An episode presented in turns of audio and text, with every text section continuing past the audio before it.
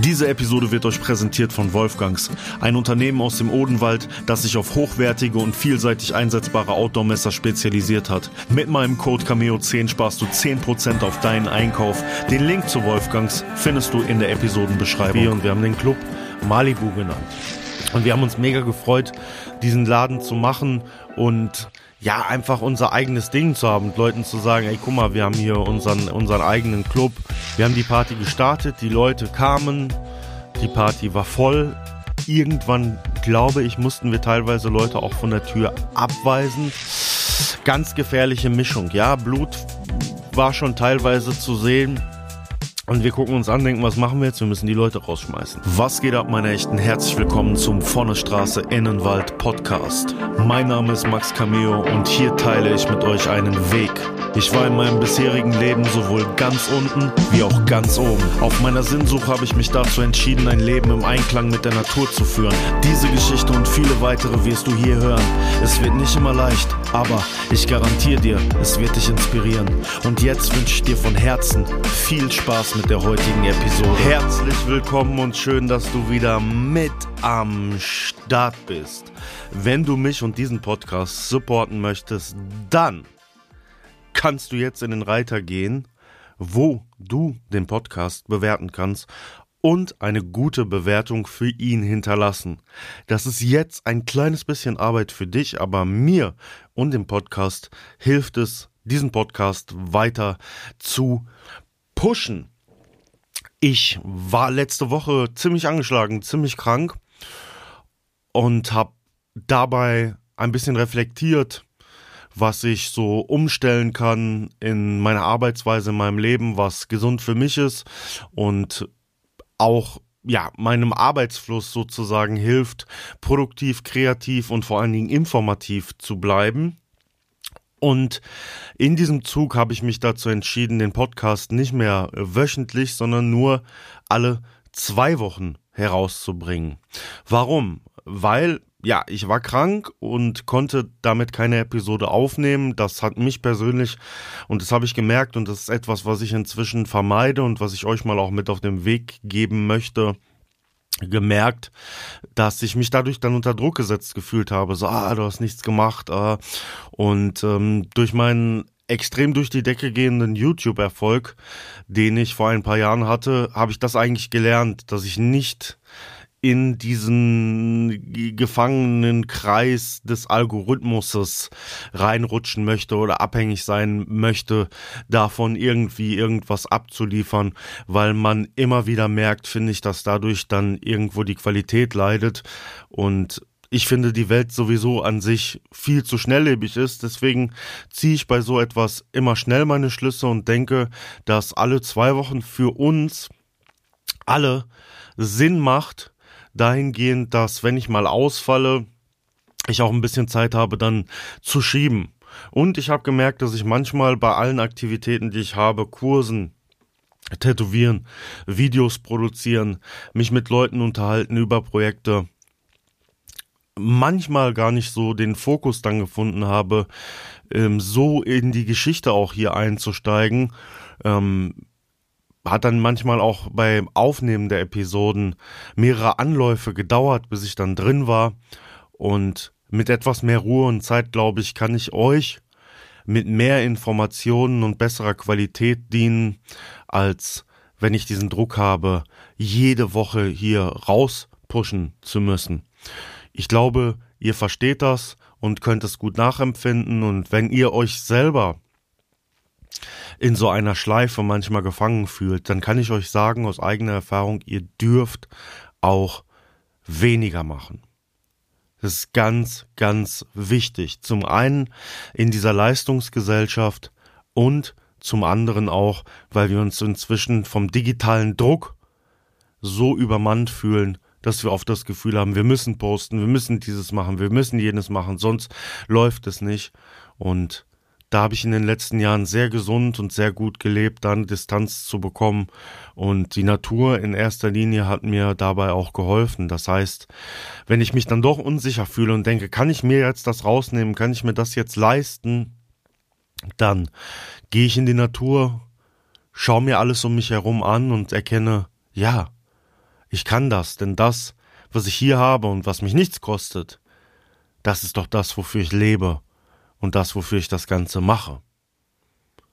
Wie gesagt, wenn ihr euch selbst in so etwas teilweise gefangen fühlt, dann erinnert euch an meine Worte und seid euch sicher, ja, ihr dürft, ja, du darfst weniger machen.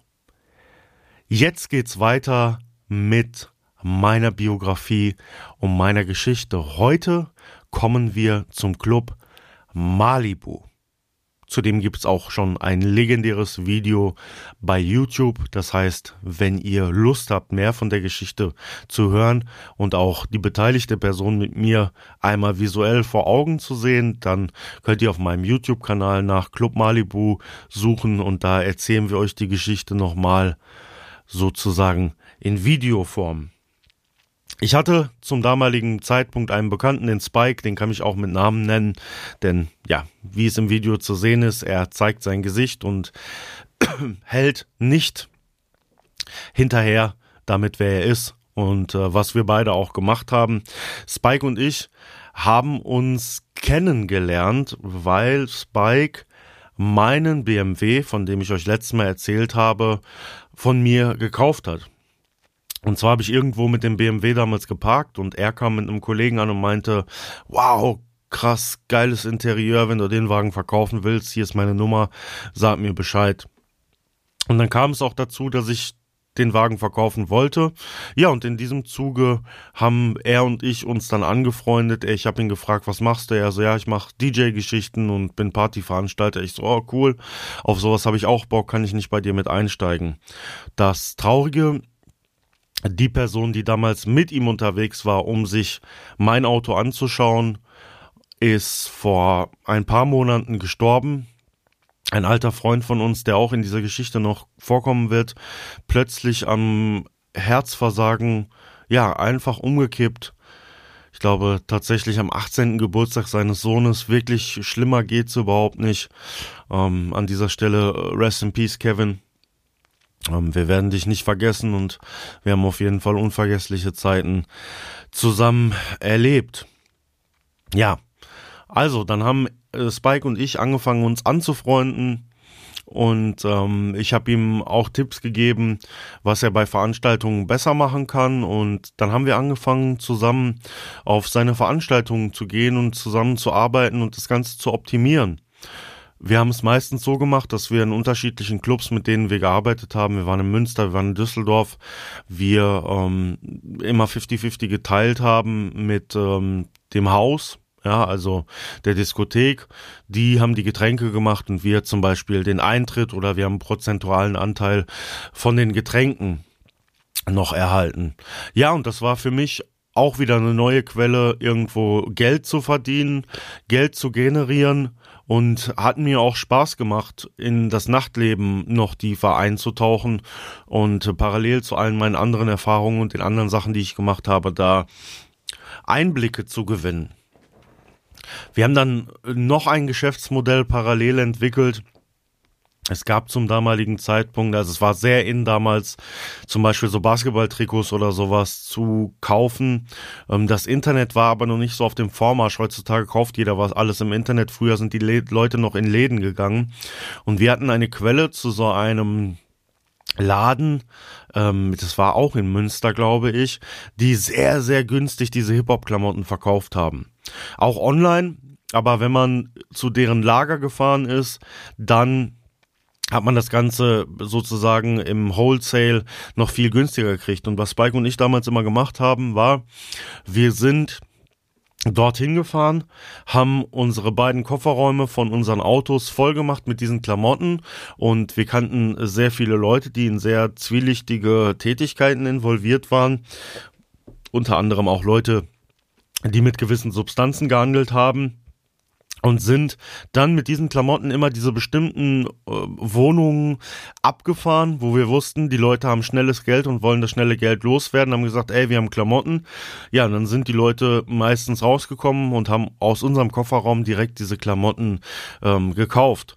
Ich kann mich auch erinnern, dass wir ab und zu mal in die Kolbstraße nach Köln gefahren sind Dort hatten wir auch eine Wohnung, wo immer, keine Ahnung, 10 bis 20 Jungs abgehangen sind. Die sind nicht rausgekommen. Da sind wir mit ähm, Paketen von diesen Klamotten reingegangen und haben das da auch direkt ähm, an die Leute verticken können. Und äh, das war eine sehr coole, lukrative Einnahmequelle, die uns ja in der Zeit äh, sehr geholfen hat und die einfach dadurch, dass die Leute diesen Internetzugang nicht hatten, für uns ja mega war da die Leute die Klamotten teilweise auch nicht kannten. Heutzutage wäre es wahrscheinlich so gewesen, dass jemand sagte, äh, ihr verkauft doch einfach die Klamotten weiter da aus dem Internet. Aber damals gerade ähm, bei diesen Leuten aus dieser Szene war es eben nicht etabliert. Auch keiner hatte Internet auf seinem Handy. Ja, und äh, das haben wir gemacht und das war für uns oder für mich auch gerade so der Einstieg dahingehend, wirklich was Festes machen zu wollen. Ich habe das erste Mal auch diesen Hunger bekommen, auf diese ja Selbstständigkeit dahingehend wirklich was zu machen. Und dadurch, dass wir diese ganzen Veranstaltungen gemacht haben und dadurch auch bekannt waren, irgendwann äh, kam es dann so weit, dass Leute dann auch einen anschrieben oder fragten, ey, hast du Gästeliste für mich, kannst du mich mit da reinbringen? Es sprach sich langsam rum, dass er und ich viele Sachen zusammen gemacht haben. Und dann haben wir die Chance bekommen, in Dortmund im Gnadenort. Gnadenort heißt die Straße für alle von euch, die vielleicht aus Dortmund kommen, die mögen ihn kennen. Dort gibt es eine Lokalität, die immer wechselnde Besitzer hat. Nebenan ist der äh, Hangout, jetzt ein äh, Graffiti Laden, wo man Dosen etc. pp kaufen kann und äh, praktisch ähm, rechts daneben ist dieses dieses diese Gastro-Lokalität. Und wir haben ja die Möglichkeit gehabt, diesen, diese Lokalität zu bekommen. Das war ähm, angemeldet auf jemanden, der hat auch da mit rein investiert. Und so haben wir diesen Club ähm, fertig gemacht. Dann war die Überlegung, wie nennen wir das Ding? Und irgendwie fanden wir den Namen Malibu cool. Das passte irgendwie und wir haben den Club Malibu genannt. Es hat ein paar Monate gedauert, bis das ganze Ding fertig war. Das Coole an dieser Lokalität war, dass man praktisch oben sozusagen zwei äh, von sich separierte Bereiche hatte mit einer Treppenstufe. Das heißt, man hatte oben eine Bar und eine Tanzfläche und unten dann eine große Tanzfläche. Und von der Bar aus konnte der DJ dann auch spielen, dass die Leute sozusagen oben in der Bar den DJ sehen konnten, aber auch unten auf der Tanzfläche. Und im Keller waren mehrere Räume, die auch noch frei waren. Da haben wir uns sehr gefreut, weil wir da einen eigenen äh, VIP-Partyraum für uns praktisch einrichten könnten, wo eventuell vielleicht der ein oder andere sich auch mal mit einer Dame oder wie auch immer zurückziehen konnte. Also war ganz cool. Und wir haben uns mega gefreut, diesen Laden zu machen und ja, einfach unser eigenes Ding zu haben und Leuten zu sagen, ey, guck mal, wir haben hier unseren, unseren eigenen Club und dann haben wir relativ schnell auch gestartet, dort äh, Veranstaltungen zu machen. Und äh, vor Ort sind einige legendäre Veranstaltungen passiert, unter anderem auch eine Silvesterparty eine Silvesterparty, die Spike und ich, glaube ich, unser ganzes Leben nicht vergessen werden. Aber dazu kommen wir gleich erst. Es sind im Zuge der Renovierung auch viele lustige Sachen passiert. Wir haben uns ein bisschen verschätzt mit der Renovierungszeit. Wir haben im Spätsommer angefangen. Ich kann mich noch erinnern, so die ersten Male konnte ich dann noch mit T-Shirt hingehen, aber wirklich fertig waren wir leider erst ähm, in Richtung September, Oktober. Und es war damals ein extrem kalter Winter. Es war ein heftigst kalter Winter. Und so wie es in Dortmund üblich ist damals ist es so gewesen, also in Dortmund werden, ich weiß nicht, wenn ihr nicht aus dem Dortmund kommt, dann wisst ihr das nicht, werden sehr häufig Autoscheiben eingeschlagen. Ja, das heißt, wenn du irgendeine Jacke, eine Tasche oder wie auch immer im Auto lässt, dann kannst du dir sicher sein, dass jemand vorbeikommt, Scheibe einschlägt und die Sachen versucht aus dem Auto rauszurupfen. Und damals war noch die Zeit von äh, Navigationssystemen. Und mein neues Auto, das ich zu dem Zeitpunkt hatte, ist in der Werkstatt gewesen und ich weiß noch, ich habe mir den kleinen Polo von meiner Oma geliehen, um zur Baustelle zu fahren. Und ich bin vorher noch nach Wuppertal gefahren, dafür brauchte ich ein Navi. Deswegen hatte ich das Navi vorne im Auto drin. Ich parke vor unserer neuen Location. Wir sind drinnen am Renovieren und irgendwann hören wir nur clear. Wir rennen raus, Scheibe eingeschlagen, Navi geklaut. Ich so, oh verdammt, ey, das Auto von meiner Großmutter, Scheibe eingeschlagen und es ist arschkalt. Ich werde mein Leben nicht diesen Rückweg mit dieser zugeklebten Scheibe und dieser Kälte, die durch diese Scheibe über die Autobahn reinkam, vergessen. Es war unglaublich. Wir hatten auch zu dem Zeitpunkt noch dann später, ähm, wir haben auch dann Veranstaltungen trotzdem noch an anderen Orten gemacht. Ähm, sind äh, Spike und ich mal äh, rausgefahren. Ich glaube, lass mich nicht lügen, es war, ja, das war auch dann in Münster in dieser Location. Und äh, da fiel, da war es so kalt, dass die Heizung im Auto ausfiel. und wir beide fuhren dann so und es war wirklich, waren Minusgrade, schon im, im Oktober, November. Und die Scheibe fror die ganze Zeit von innen zu wegen der Kälte. Und ich weiß, dass Spike und ich innen drin mit diesem äh, Scheibenklar, diesem Spray gegen Eis, was man normalerweise von außen drauf sprüht, innen saßen und versucht haben, damit er fahren kann. Er ist gefahren und ich habe von, von links immer vor ihm auf die Scheibe gesprüht und das versucht so wegzukratzen, weil, wie gesagt, die Heizung fällt aus und dann friert sofort innen die Scheibe durch die Kälte. Und ich glaube, wir beide sind komplett erstickt an diesem ähm, Scheibenrein Zeug, was dieses, dieses giftige, diese giftige Chemie, die, die, die Scheiben von Eis befreit. Das werde ich nie vergessen. Und meine Füße sind so abgefroren, weil von Münster ähm, bis zu uns in, in, ins Sauerland äh, bei der Kälte ist kein Spaß beim fahrenden Auto. Ich sag's euch, ist kein Spaß. Naja, also es, ihr merkt schon, es war ziemlich abenteuerlich und wir haben wirklich einige Stories erlebt, die man so schnell äh, nicht vergessen wird. Natürlich auch echt viel äh, Gewalt.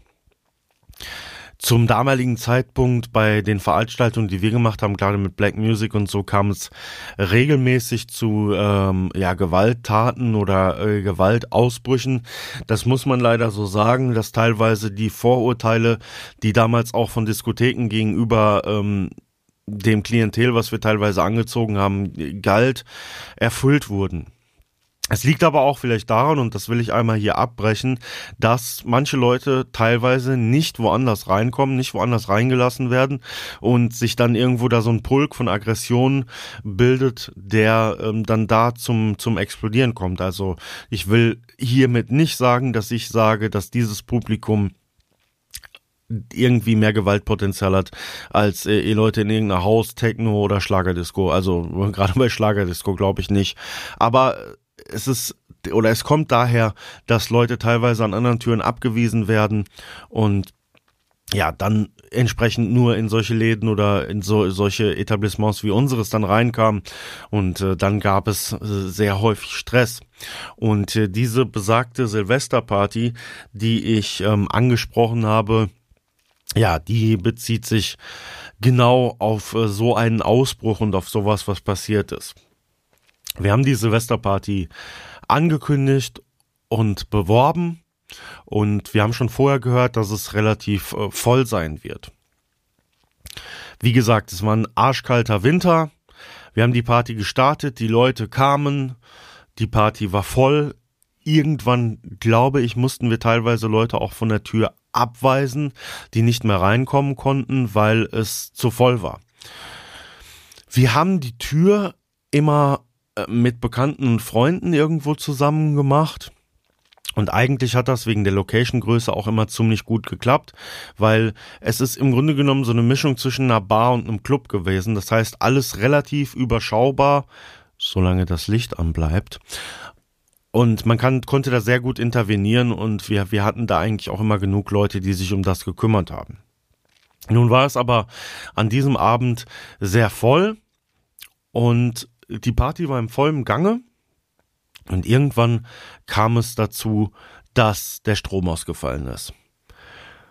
Ich weiß gar nicht mehr, ob der Strom nur bei uns im Laden ausgefallen ist oder ob es tatsächlich dadurch, dass es so kalt war und sowieso viel Party gefeiert wurde, Silvester, ähm, zu einem Stromausfall irgendwo in der Straße oder in der Umgebung um uns herum. Also wir sind da in der Nähe von der Brückstraße und sowas in Dortmund gewesen. Ja? Ähm, viele Diskotheken, viele Sachen und äh, einfach viele Leute. Deswegen war es auch so unüberschaubar, die einfach durch die Läden gezogen sind und dann auch teilweise bei uns rein wollten. Ja, also der Strom fiel aus. Wir hatten, glaube ich, eine Taschenlampe unter der Theke, die wir aber erstmal gar nicht gefunden haben. Wir haben uns nur irgendwie angeguckt und gesagt, oh, was ist los? Und es hat keine Minute gedauert, bis wir gehört haben, dass es irgendwie clear macht, dass Laser auf den Boden fallen und in dem Moment haben wir uns nur gedacht, ei, ei, ei, da bricht gerade eine Schlägerei aus. Und was für eine Schlägerei ausgebrochen ist. Die Frauen fingen schon an zu schreien. Auf einmal fing der ganze Laden an, sich zu prügeln. Wirklich. Könnt ihr euch nicht vorstellen. Wir haben dann irgendwie die Taschenlampe zu greifen gekriegt und konnten uns mit der Taschenlampe von oben vom DJ-Pult dann mal so einen Überblick machen und haben schon gesehen, dass wirklich die Leute sich da am Kloppen waren. Manche Leute ähm, hauten nach draußen ab. Es gab noch so eine Trenntür zwischen der Eingangstür und dort, wo, wo Kasse gemacht wurde. Das war eine Glastür. Und ich weiß nicht mehr ganz genau, ob später oder schon da diese Glastür ging auch zu Bruch. Ja, also die müsst euch vorstellen, die Frauen in High Heels, Scherben auf dem Boden, ganz gefährliche Mischung. Ja, Blut war schon teilweise zu sehen. Und wir gucken uns an, denken, was machen wir jetzt? Wir müssen die Leute rausschmeißen. Dann haben wir angefangen, da rumzuschreien und irgendwie die Leute rauszuschmeißen. Und ja, die, die sehr angetrunken waren und irgendwie sich da sowieso am Prügeln waren, die haben das nicht eingesehen, den Laden zu verlassen. Manche sind aber dann trotzdem rausgegangen und das war dann so ein bisschen panisch. Irgendwie war dann so ein Gedränge an der Tür. Und ich kann mich einfach, das ist wie so ein Film. Ich kann mich nur daran erinnern, dass Spike und ich von innen irgendwie anfingen zu prügeln und diese Leute aus der Tür rauszuprügeln. Und irgendwie kam es dann dazu, dass wir praktisch Gegner vor der Tür hatten und wir praktisch im Laden drin standen und die praktisch von außen versucht haben, zu uns reinzuschlagen oder sich zu uns reinzukämpfen oder Sachen zu werfen. Also typische Schlägerei an der Tür. Und wir haben uns in dem Moment echt gedacht, verdammt, die, die Leute, die, die für uns dafür zur Sicherheit sorgen sollten, von denen war gar nichts mehr zu sehen. Wir haben uns nur angeguckt und uns gedacht, verdammt, wie kriegen wir die Situation gelöst? Und dann äh, gab es einen sehr schönen Zufall. Ein in Dortmund sehr bekannter Türsteher äh, namens Van Damme, äh, ich glaube, sein Name sagt alles, der, dessen Schicht war irgendwo zu Ende gewesen und der lief außen am Laden vorbei und hat den Stress gesehen. Ja, und dann äh, kam Van Damme von hinten auf die Leute zu und hat äh, Schellen verteilt ohne Ende und dann, ja, hat er für uns sozusagen die Situation irgendwie geklärt. Also muss dir so vorstellen, selbst wenn ich damals, Entschuldigung, selbst wenn ich damals schon ähm, breit war, war es so, dass äh, Van Damme einmal ich und Spike zusammen war. Ja, und so hat er das Ganze für uns geklärt. An dieser Stelle nochmal vielen Dank an dich, ähm, Lamin, dass du das für uns damals geklärt hast. Und ähm, ja, das war unsere legendäre Silvesterparty. Und ich muss ganz ehrlich sagen, dass äh, das für uns auch so ein bisschen so ein Weckruf war irgendwie, dass wir uns dann danach viel besser aufgestellt haben und uns auch ähm, viel besser organisiert haben. Traurig war, dadurch, dass wir so viel Arbeit und Zeit in den Club gesteckt haben, dass das auch so ein bisschen für den der Todesstoß war. Ich weiß nicht, ob ihr das wisst, wenn einmal so etwas in einem Laden ausgebrochen ist und es da zu Verletzten und wie Polizeieinsatz kam, dann ist es sehr schwer, diesen Ruf loszuwerden. Und äh, das haben wir in der darauffolgenden Zeit auf jeden Fall gemerkt. Also ich kann zum Beispiel aus anderen Erfahrungen sagen, ich habe ja später auch selber in Dortmund gelebt oder zu dem Zeitpunkt, als wir das gemacht haben, kannte ich natürlich auch schon viele Leute, die da an der Tür waren. Es gibt auch andere Läden in Dortmund, wo zum Beispiel mal jemand abgestochen wurde oder so, danach kannst du den Laden zumachen. Ja, und ähm, im Grunde genommen war es war es fürs Malibu dann auch relativ schnell so gewesen, dass das der Durchstoß war und wir wieder dann Partys auch an anderen ähm, Veranstaltungsorten, zum Beispiel in Dortmund ähm, am Ostwall, gemacht haben. Ja, aber es war eine intensive Zeit. Es, es war eine Zeit, die ich auch nicht missen möchte, weil ich viel Erfahrung äh, geschäftsmännisch da irgendwo gesammelt habe. Und sie hat mir auf jeden Fall viel gebracht und ähm, den Club Malibu an sich und alles, was dort passiert ist, werde ich definitiv niemals vergessen. Und äh, möchte nochmal an dieser Stelle Rest in Peace, Kevin, sagen. Wie gesagt, du bleibst immer in unserer Erinnerung, du warst immer mit dabei. Ähm, deine, deine Maschen mit den 10.000, 20.000 Euro, die du immer auf Tasche hattest, die äh, werden wir niemals vergessen, aber dazu gehe ich, oder darauf gehe ich jetzt hier nicht weiter ein. Ja, ihr habt's gemerkt, ich bin immer noch ein bisschen angeschlagen. Der Husten kam manchmal jetzt in dieser Episode tatsächlich ein bisschen durch. Gerade wenn man so viel redet, vielleicht hört ihr es auch in meiner Atmung. Ähm, ich habe äh, vorgestern das erste Mal den ersten großen Spaziergang auch im Wald gemacht, um wieder richtig klar zu werden. Aber ich glaube, dass ich noch diese Woche auch an Regeneration brauchen werde, um wieder richtig fit zu sein. Von daher freue ich mich, dass wir uns in zwei Wochen dann wieder hören werden und äh, wünsche euch bis dahin alles Gute, lasst es euch gut gehen. Ich bin draußen. Peace.